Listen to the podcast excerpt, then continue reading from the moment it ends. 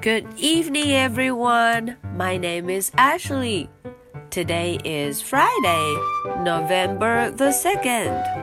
Are you ready for tonight's story? Let's do it. Summer. Wow, so there is a fish and there is a duck. It's summertime. 夏天 summer。嗯，今天这个故事啊，讲的就是 summer 夏天这个季节。 嗯，虽然现在我们的天气很冷，但是大家回忆一下夏天的感觉是什么样的呢？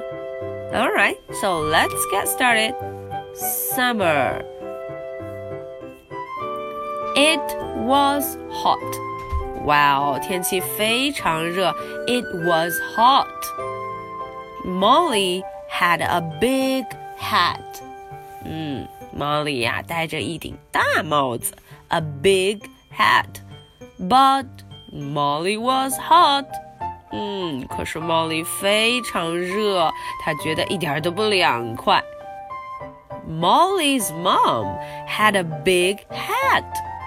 哇哦，Molly 的妈妈也戴着一顶大帽子。But mom was hot。 啊，可是妈妈也觉得很热。Mom was hot. Molly and Mom went to the pond. 哎，Molly 和妈妈去了哪里呀？他们到了 pond 池塘旁边。Ducks swam in the pond. Fish swam in the pond.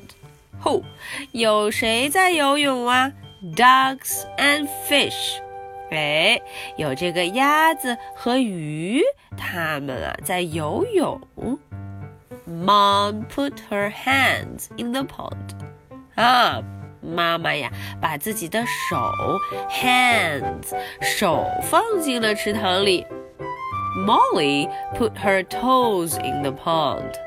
啊，Molly 把自己的脚趾头也进到了池塘里。Put her toes。 ，said Molly。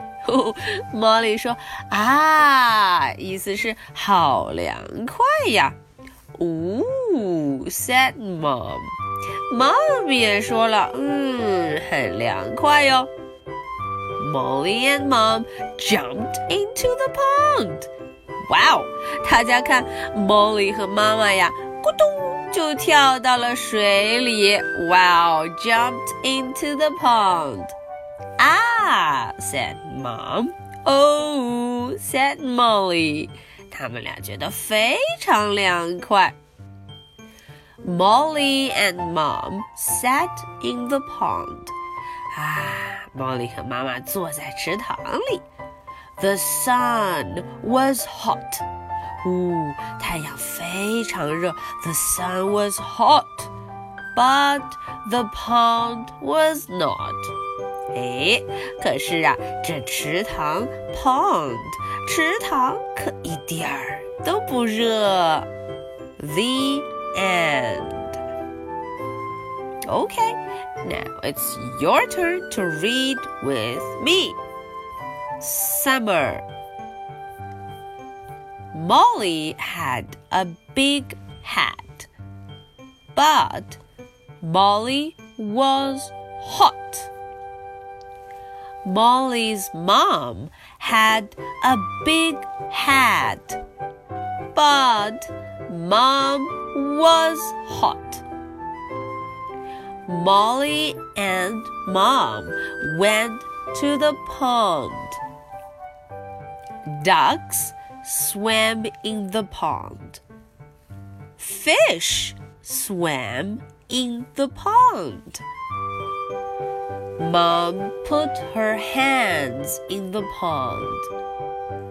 Molly put her toes in the pond.